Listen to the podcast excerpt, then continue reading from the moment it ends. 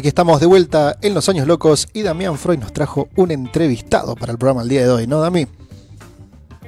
Exactamente, Guille. Eh, para mí, eh, el mejor técnico de nuestra ciudad, el mejor técnico de, los últimos años, en el último tiempo del ascenso argentino, eh, es nuestro desde Paso de los Libres y en el día de Paso de los Libres queríamos charlar con él y recordar un poco lo que fue para muchos aquel Barraca, el mejor club o el mejor equipo de, de, nuestra ciudad. Hablamos de Pedro de Chat. Pedro, muy buenos días. San Guillermo y Jorge te saluda. Hola, ¿cómo están ustedes? Buenos días. La verdad que un gusto saludarlo a todos. Bueno, Pedro, bienvenido. Eh, dale, Dami, dale. No, Pedro, eh, preguntarte cómo estás, cómo se está tratando esta, esta pandemia, en dónde estás, estás en libre, estás disfrutando, recuperando un poco tiempo con la familia. ¿Qué, es de tu vida actualmente? Sí, la verdad que sí, porque, porque bueno, siempre generalmente estoy afuera. Casualmente ayer hablaba con mi hijo que, que en estos últimos dos o tres años ha trabajado conmigo y le decía que ahora en noviembre cumplía 20 años saliendo a trabajar afuera en mi casa y que, y que por ahí eh, en este tiempo fue la, la, vez en, todo este, en todos estos 20 años que más me quedé acá en mi casa, así que lo estoy aprovechando bien. Anoche estuvimos con amigos, eh, éramos pocos, pero, pero bueno, acá el tema está bastante controlado y, y por lo menos tenemos la posibilidad de estar, estar juntos, así que anoche estuvimos y, y eso es muy bueno porque son cosas que por ahí uno extraña cuando está trabajando afuera. Sí, recuperando un poco el tiempo perdido, tanto con la familia como, como con amigos. Pedro, eh, mencionaste que estuviste mucho tiempo afuera, pero tus inicios fueron en Paso de la Libre, principalmente en Barraca. Eh, vos arrancaste en Barraca, puede ser dirigiendo la, la tercera de, de Barraca en 1995-96, puede ser. No, no, arranqué bastante antes. Yo arranqué muy joven, en el 84. Yo tenía nada más que 25 años. Me lesioné y, ya no pude jugar más al fútbol. Bueno, en esa época era muy difícil eh, operarse de ligamentos y todas esas cosas. Era, no era nada que ver con ahora. Así que, sí, eh, yo tengo 61 años y así que imagínate que hace muchísimo tiempo de eso y enseguida comencé a dirigir a los 25 años eh, dirigí mi primer torneo, dirigí tercera división y después ya dirigí primera división. Y el primer año que dirigí tuve la suerte de salir campeón con, con Banco Provincia. Y bueno, ahí me entusiasmé, seguí. Y a Barraca llego en el año 96-97, porque bueno, anteriormente había dirigido Guaraní acá. Y era bastante difícil que pudiera dirigir Barraca. Pero llego ese año para el torneo argentino, que, que bueno, que en definitiva después terminó con un ascenso impensado al principio. Cuando comenzamos a desandar el torneo era una cosa que nosotros no sabíamos realmente, eh, nunca se había llegado a instancias tan decisivas y, no teníamos por ahí tan en cuenta ni cómo, se, ni cómo se jugaba el torneo, lo íbamos jugando. Y pasamos prácticamente un montón de tiempo hasta que bueno, logramos ese ascenso tan importante para la ciudad, para mí también, porque por ahí me, abrió otras puertas y, fue algo que obviamente que siempre le voy a estar agradecido al Club Barraca y que, y que nunca me voy a olvidar por todo lo que se generó en la ciudad. Eh, Pedro, ayer tuve la oportunidad de hablar con, alguien que, seguramente vos conocés muy bien, que estuvo y fue partícipe, una de las personas también muy importantes de la parte dirigencial de aquel Barraca. Hablo de Luis Silver, que creo que nos está escuchando y que, que te mando un saludo muy grande. Eh, y él, él, me contaba lo que fue eh, ese milagro en el sentido de decir, eh, nos encontramos de la noche a la mañana en el Argentina, logrando el ascenso y incluso en el primer campeonato casi estando en ese cuadrangular final para la B Nacional, lo cual para nuestra ciudad es muchísimo, para el fútbol de nuestra ciudad es muchísimo.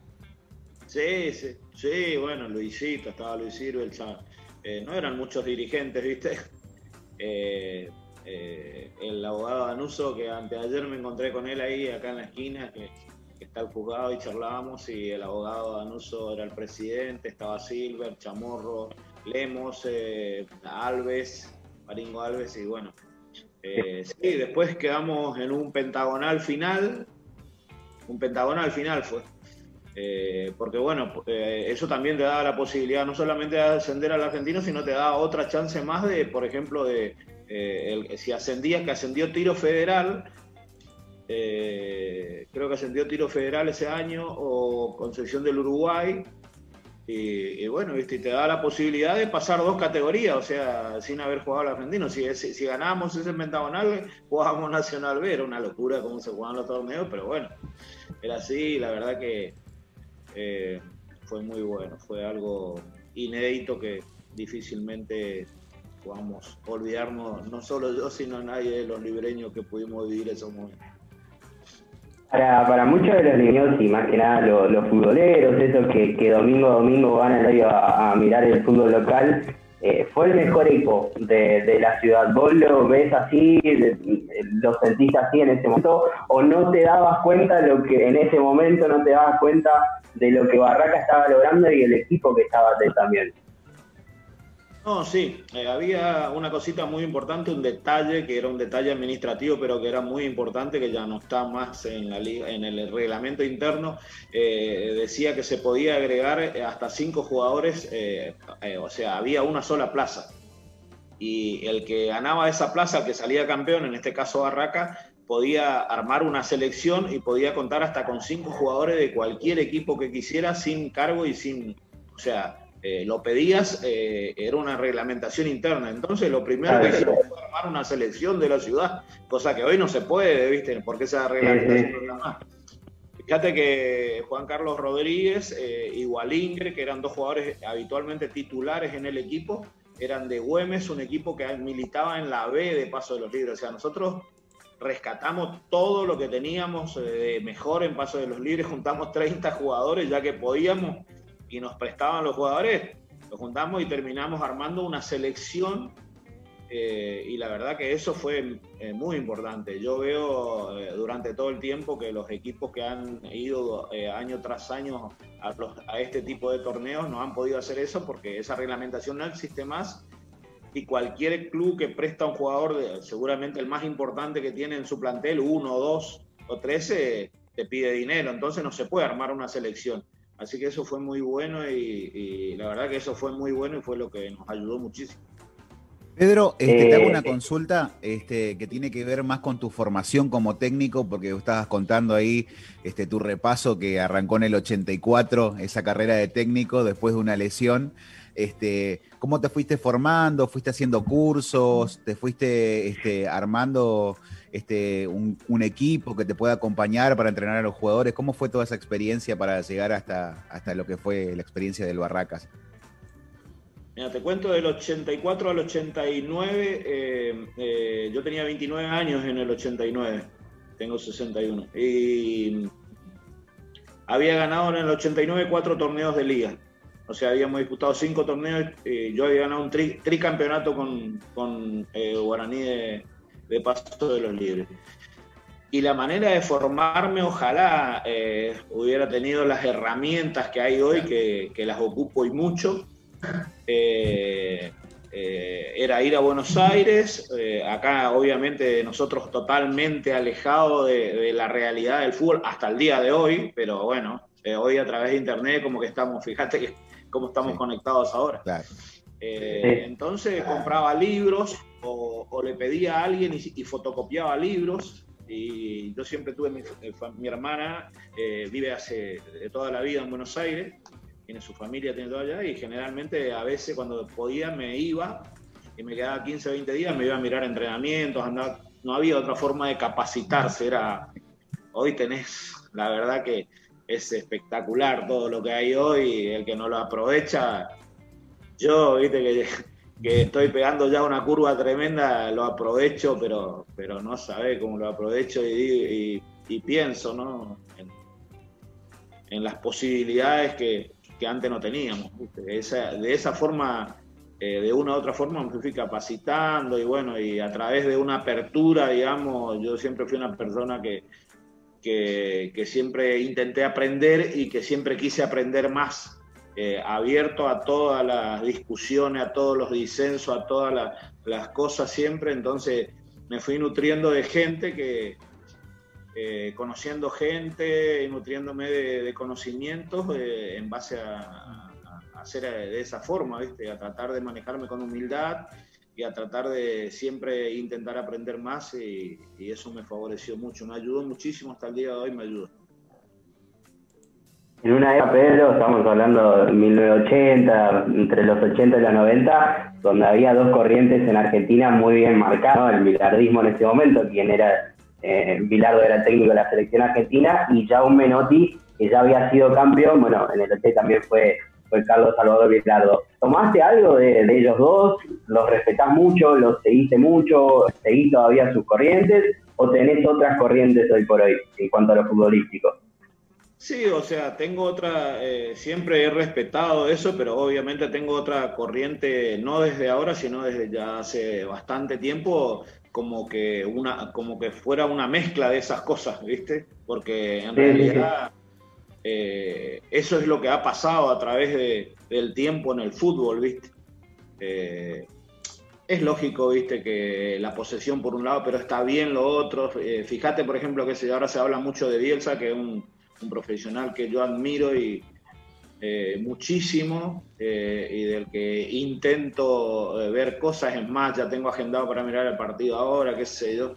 y es una mezcla de cosas, ¿viste? Es un tipo obsesivo como era Bilardo, que Menotti no era así, y es un tipo que intenta todo el tiempo que el equipo juegue bien, como no jugaban los de Bilardo, pero sí jugaban los de Menotti. Entonces, está plagado. O sea, nadie resigna hoy en día en el fútbol y ya hace, de esto te estoy hablando, ya esto viene hace como 10, 15 años. Nadie resigna hoy en el fútbol eh, intentar jugar bien, nadie resigna correr, nadie resigna meter, nadie resigna estas cosas. Todo el mundo quiere tener, englobar esas cosas que, que es eh, lo que requiere el fútbol moderno de hoy. Pedro, eh, volviendo un poco a lo que a lo que aquel Barraca histórico y, también aprovechando que hoy es el día de paso de los libres, eh, hay una anécdota muy interesante, el viaje a Comodoro Rivadavia para enfrentar a la CAI, donde hubo que una movida muy grande, creo que fue la única vez que pudieron viajar en avión, siempre fue en micro, de muchas horas de viaje, que paraban al costado de la para para comer, eh, pero ese, en aquella oportunidad hubo una movida dirigencial para conseguir el audio que con el secretario presidencial de aquel entonces, que era el presidente de la Nación, era Menem, que, pudieron viajar a Comodoro Rivadavia, incluso traerse los tres puntos, me parece que era un triunfo 2 a 0 contra la CAI, que, que a ingresar en, en Olé con puntaje 10. Sí, sí, sí. Bueno, fue una locura porque bueno, de todos los que fuimos a Buenos Aires en colectivo y de Buenos Aires a Comodoro, y bueno, al regreso igual volvimos a Buenos Aires y Buenos Aires vinimos en colectivo hasta acá. Sí, ganamos 2 a 0, creo que un gol hizo Néstor Cuenca y el otro Chamorro. Así fue. Eh, la calle hacía un año y ocho meses que no perdía ya. Bueno, una cancha muy difícil, con un viento muy importante. Yo después volví con Juventud de San Luis en el 2015, volví a esa cancha a jugar. Eh, y, como y, me paraba ahí y, me recordaba tantas cosas. Eh, sí, fue algo, algo bárbaro. Eh, yo me acuerdo que, bueno, de toda la gente que había viajado, de toda la gente que fuimos en el avión, nada más que dos personas por ahí anteriormente a eso habíamos viajado en avión, que era uno era el kinesiólogo Stuque y otro era yo. y como obviamente acá en Libre había vuelos en esa época, ¿viste? Pero bueno, eh, prácticamente todos los que viajábamos eran éramos dos nomás los que habíamos viajado anteriormente así que fue una experiencia, una experiencia, no, viste, fue tremendo, los, los, jugadores parecía que estaban, no sé, parecía que que estaban arriba de las torres gemelas, más o menos el miedo que tenían, no te hace una idea, lo que fue, fue una... La verdad que eso recuerdo hasta el día de hoy, ahora nos reímos todos, pero en ese momento, viendo esas caritas subiendo la escalera del avión, no te imaginas lo que fue, fue algo único. Pedro, y viniendo ahora un poco a la actualidad del fútbol local de Libres, ¿cómo ves, eh, digo, sacando este contexto de pandemia, cómo ves al fútbol libreño en este momento? Mira, he ido, eh, no mucho, pero he ido y obviamente que me contacto con dirigentes, con gente relacionada al fútbol, pues nos encontramos todos en el día a día acá y bueno, de una u otra forma hablamos y, conozco, conozco, eh, en este momento han regresado muchos jugadores que, eh, que han militado en diferentes categorías, algunos hasta han estado en, equipos importantes, eh, algunos en Federal B, en Federal A, y bueno, hay muchos jugadores que hoy están de regreso acá en Libre, no solo por la pandemia, sino antes de la pandemia. Ya, eso enriqueció un poco acá, hay, hay buenos jugadores en Paso de los Libres. Eh, o sea, esto no descubro nada diciendo esto. En el fútbol eh, eh, no, podemos hablar de ninguna otra cosa si no hablamos de dinero. Claro. El fútbol es eh, el gran negocio, el gran negocio que existe en el mundo. Esa es la realidad. Y, y se genera todo a través del dinero. Por eso, o sea, yo no soy machista ni nada, pero eh, eh, ampliando el espectro se le, da, eh, se le da una importancia y me parece bien y súper importante hasta el fútbol femenino. Va a haber fútbol de todos los tipos. Mañana pasado va a haber fútbol de, no sé, de vaca, de, lo que vos quieras, va a haber fútbol para seguir televisando y para seguir agrandando el negocio y generando el negocio. A mí me parece bárbaro. Entonces, en ese contexto, ya Libres no es lo que era porque había otras posibilidades económicas, porque la ciudad, eh, a, través de, la aduana, del puente, de lo que generaban mucha gente, o sea, había el comercio. Eh, hoy, hoy salís a pedir una ayuda a, alguien y es muy difícil de conseguir, entonces es muy difícil de armar. Ahora, lo esencial, eh, que, que es lo que tiene que ver con el fútbol, que son los jugadores, hay, hay jugadores, los que no no se puede concretar un proyecto importante eh, o, digamos un poco ambicioso, aunque sea, como para decir eh, la podemos pelear de verdad, pero material, material hay, hay material. Eh, hay buenos jugadores, muy buenos jugadores. En este contexto y, y pensando también, no sé, en, la movida que hay con el básquet en Corrientes, que hay en Mercedes, en Capital, ¿crees que hace falta una política de Estado también de la provincia o de la nación o del municipio para, para fomentar el fútbol local? Sí, indudablemente.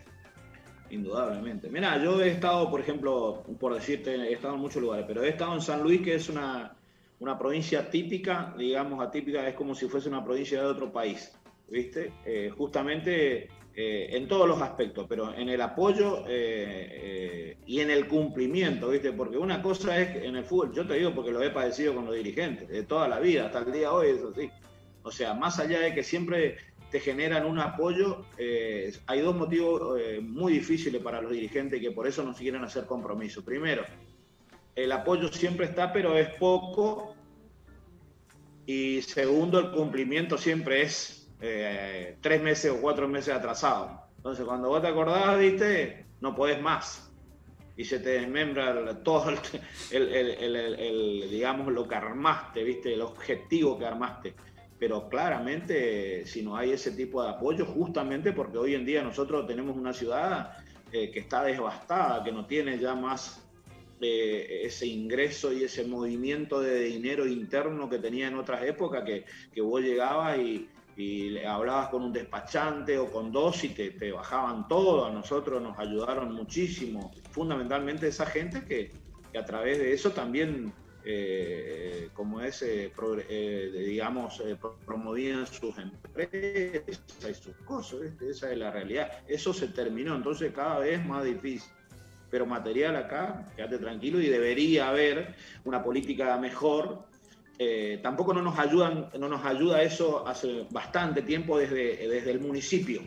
O sea, desde la cara visible, desde que puede ir a decir, eh, démosle un poco de prioridad a esto que es bueno y tenemos una historia por detrás, que es justamente la historia de Barraca, de Guaraní, la historia es muy rica de los dos clubes prácticamente centenarios que tenemos acá, pero no hay una política de ese tipo. Es como que y hay mucha gente que quiere, que quiere volver a ver buen fútbol, que quiere volver a ver buenos equipos que vengan acá, equipos interesantes. Vos cuando traes algo más o menos, o acá cualquier equipo de la ciudad, yo he ido a la cancha, eh, llega a una instancia buena, como ha llegado por ejemplo Madariaga, ahora mismo en, el último tiempo, eh, cuando antes de que se, se corte el, el, Federal Amateur, yo fui a ver el último partido de Puente Seco y había una buena cantidad de público que va increciendo, sí la cosa va mejorando. Así que estaría bueno, ¿viste? pero es muy difícil. Y en cuanto a, las promesas, ¿no? Al jugador individual, que sabemos que hay muchos compañeros, compañeros, algunos, sí, compañeros y compañeras, tipo con, con ciudadanos, podríamos decirlo, que, que, son promesas que son buscados por clubes grandes, importantes de la Argentina y que van, se prueban y esas personas después terminan volviendo a nuestra ciudad. ¿Qué es vos lo que sentís que, pasa con la cabeza de ese chico que llega ahí quizás como promesa a las grandes ligas y quizás no tiene la contención suficiente para sostenerse en ese ámbito, ¿no? Sí, hay cosas que son muy difíciles, ¿viste? El arraigo, el desarraigo, mejor dicho, es, es muy difícil de sobrellevar, ¿viste? Yo tengo mi hijo que tiene 22 años, que trabaja conmigo hace ya dos o tres temporadas en edición de video, que es Gonzalo, y, te puedo garantizar que él recién ahora me entendió. Yo le mostraba estos días atrás en la compu, mirábamos fotos de cuando me iban a visitar a Corrientes y que yo tenía fotos por todas las puertas del departamento cuando ellos tenían 6, 7 años. Y, viste, yo estoy hablando eh, desde, desde mis hijos, pero los chicos jóvenes tienen sus amigos, sus novias, su casa, su mamá, su papá, y cuando se van, viste, es, el desarraigo es muy importante. Y, hoy, viste, todo el mundo lo toma con mucha liviandad. O sea, viste, eh, yo por eso marqué estos años que hace que fui afuera, perdí muchas cosas. Me perdí de, de, de recepciones, eh, confirmaciones, cumpleaños, no digo Navidad y Año Nuevo porque uno siempre está libre, pero me perdí en muchas cosas. Y ese sacrificio eh, les cuesta mucho a los jóvenes hoy, ¿viste? Cree que van allá y que van a jugar y que van a jugar en la primera de Boca, en la primera de Río, en la primera de cualquier equipo y que van a jugar o lo sacan del equipo, y no la siguen peleando rápidamente. Entonces el contexto tiene que ser diferente los padres, las novias, los amigos tienen que estar preparados de la cabeza para sustentar esos malos momentos que son muchos más que los buenos. ¿eh? Sí, sí, seguro. Y es, ahí radica, ¿me entendés o no? Entonces vienen acá y, y después quieren retornar a lo otro y, y ahí ya es bastante más difícil. Eh, hay que quedarse a pelear en otros lados, en todos los aspectos. ¿viste? Es como un laburo. Es quizás como lo que pueda, puedan hacer ustedes o puede hacer cualquiera, ¿me entendés o no? Eh, sí pelearla. clarísimo, clarísimo. pero, si querés, viste, tenés que pelearla, viste. Esa es la realidad. Doy por un último, Pedro. Un ejemplo, el chico de Tarabini, por ejemplo, ¿viste? El Lolo. Sí. El pibe. Eh, eh, eh, cuando quedó libre estudiante de La Plata, vino a hablar y me decía que quería quedarse por acá cerca, que después siguió haciendo carrera. Y yo le decía, mirá, no te quedes no, no, no, no, no te va, no te quedes en Boca Unido Crucero porque están en Nacional B.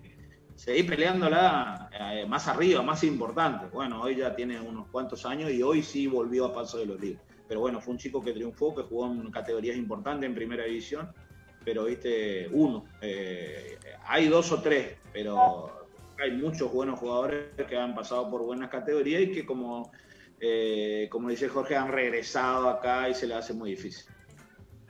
Por último, Jorge, pues se nos está cortando el Zoom. Eh, eh, ¿Vamos a seguir teniendo Pedro Echal como entrenador o esta pandemia hizo reflexionar un poco y decir, bueno, ya, ya hemos terminado la carrera de técnico?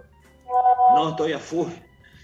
En realidad tuve una propuesta de un club de la zona hace más o menos dos meses. Eh, está bien que el federal no arrancó y que está todo trancado y desestimé porque la provincia eh, a la que me requirieron estaba con muchísimos problemas de, de, cómo es eh, de COVID.